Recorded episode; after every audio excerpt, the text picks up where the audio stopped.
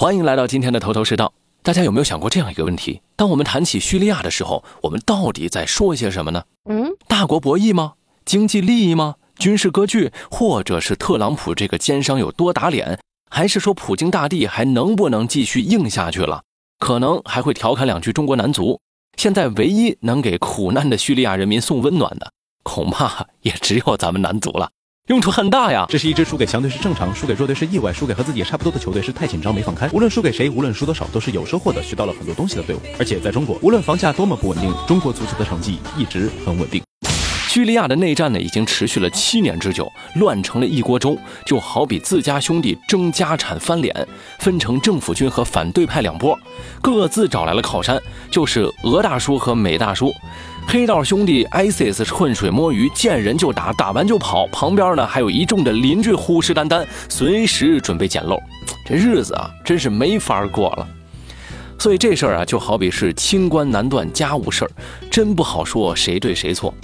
政府军就一定是正义的吗？嗯，反政府武装是不是被逼上梁山的呢？哦，俩大叔出面帮忙，难道真的是行侠仗义吗？要我说，这种乱局啊。只有“各怀鬼胎”四个字儿最贴切，遭殃的还是叙利亚的老百姓，而这一切的导火索呢，都要追溯到二零一一年的三月份，十五名少年在学校的墙壁上涂画了反政府的涂鸦，写下了口号：“人民想要推翻这个政权”，遭到叙利亚政府的逮捕。这事儿啊，不知道是这些少年单纯的被洗了脑、无知才做的，还是有什么人在背后导演呢？总之呢，最终是点燃了叙利亚内战的火药桶。当时普遍流行的说法是，政府机构对这十五名的少年采取了极端酷刑，希望杀一儆百。描述的那是有鼻子有眼儿，说他们被酷刑毒打，还被拔去了指甲，甚至说有两个孩子惨遭肢解。这还不够。传言还说呢，其中的九位少年的母亲居然还受到了恐吓和轮奸呢。政府对前来寻找孩子的父母说：“忘掉你们的孩子吧。”这这这简直是惨绝人寰、惨无人道、丧心病狂啊！这样的集权统治在现代社会怎么可能被容忍呢？果然啊，社交网络上很快出现了相关的言论，聚集了大量的关注，并最终演变成了2011年3月15号叙利亚首都大马士革爆发的大规模的反政府游行示威。政府军的确出动了军警维稳了，而且呢，也的确和游行示威的群众进行了武装的冲突。但后来呢，双方都指责对方先动手，都说啊自己是正当防卫。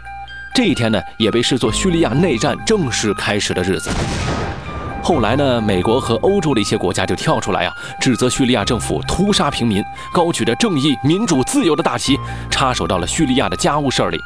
但是每次出现这个词儿，后面的画风总会有些令人费解。有人呢就仔细研究了 BBC 以及其他西方媒体对于十五少年事件的系列报道，发现呢其中有一些带节奏的套路啊，有什么呢？套路之一啊。混淆事实，当时呢，这十五个孩子遭受酷刑、母亲被轮奸的消息，惹得叙利亚民怨沸腾，让人也来不及细细琢磨消息到底是来自哪儿。某些媒体呢，于是精心筛选出其中有用的部分。听好了啊，有用的部分，描写的绘声绘色，所谓三人成虎，说的多了，也就无从分辨事实和谣言的差异了。套路之二，煽风点火。煽的是阴风，点的是鬼火吗？不得而知啊。这事儿呢，其实也怪不得西方媒体。十五少年事件刚发生，又有一个中学生呢，因为不愿意参加效忠政府的集会，被军警当着全校师生的面给枪杀了。这个是不争的事实啊。这个把柄啊，被西方媒体是一把抓住，确确实实他也不算是违背新闻伦理，但把这件事儿无限的放大，绝对是舆论战当中的重要一环。套路之三。淡化细节，有浓墨重彩，仔细描写，当然就有风轻云淡的一笔带过。当风波逐渐落幕，真相即将浮出水面之时，最好的办法就是绝口不提过往，淡化曾经沸沸扬扬的传闻。BBC 呢，在一篇报道当中轻描淡写的写道：叙利亚当局释放了那十五名被逮捕的学生，不是说有两人被肢解了吗？怎么这会儿又全虚全影的被放了回来呢？这不是自己打自己脸吗？我不管，反正我现在不提这事儿了。什么酷刑，什么拔指甲，什么轮奸，通通只是据说而已。套路四，以偏概全。在 BBC 等西方的媒体报道当中，大量援引了一些抗议者、一些目击者、一些不愿意透露姓名的政治活动人士等等身份的人呢说过的话，听起来从不同的方面谴责了叙利亚政府的累累罪行。但注意啊，这些话都是没有出处、没有代表意义的，都是选择了个别人或者是个别组织的一面之词，貌似很客观，其实啊，完全是由媒体筛选出来的。套路五：名人效应。比如说，联合国的某官员敦促欧盟强烈谴责这样的表达屡见不鲜呀，这就相当于给事件找了个背书。但是这些不在场人士敦促和谴责的是眼下这件事儿吗？他们是如何知道真相的呢？媒体才不会给你一一说明的。而这些如雷贯耳的名号，特别容易让不明真相的吃瓜群众产生同理心，不知不觉的和他们统一战线。跟现在某些所谓的公知的作用，哎，其实呢是一样一样的。套路六，九真一假。西方媒体呢向来标榜新闻自由、真实客观，但内里的猫腻儿啊，咱都清楚。他们炮制的新闻看上去事实清楚、观点明确，但啊九真一假，重点却放在那一句看上去不经意的谎言上。比如 BBC 曾经有过一篇报道说，叙利亚政府曾指责抗议者呢是以色列特工和渗透分子。老百姓一看，我去，什么政府会污蔑自己的人民呢？反他！但其实啊，你仔细分析，叙利亚政府这句话的逻辑，其实应该是有特工和渗透分子混在抗议者当中。就这么一个文字游戏，可能很多人就被带跑偏了。不过呢，我说了这么多啊，你可别觉得我是在为叙利亚政府洗地。毕竟呢，在国际政治舞台上，没有绝对的是非，只有永恒的利益。有人说了，巴沙尔跟他老爹一样。残暴独裁，用坦克、炮兵，甚至是毒气镇压平民百姓，导致叙利亚呢是哀鸿遍野。但也有人持反对意见，认为叙利亚在巴沙尔的领导下，从2000年到2011年内战开始，GDP 呢从200亿美元增长到了600亿美元，足以证明他完全算得上中东阿拉伯地区比较进步的政治家了。有空的话呢，建议大家可以看看美剧《暴君》，看看美国人是怎么影射巴沙尔的。不过入戏啊，别太深，还是带着批判和审视的眼光，一眼看穿这些试图带节奏的人的小伎俩吧。毕竟啊，咱们身边呢也有这种平台，也常看到类似的文章，也有别有用心的某些人。脑子是个好东西，全面了解、系统思考、独立判断，才是我们行走江湖的傍身利器呀。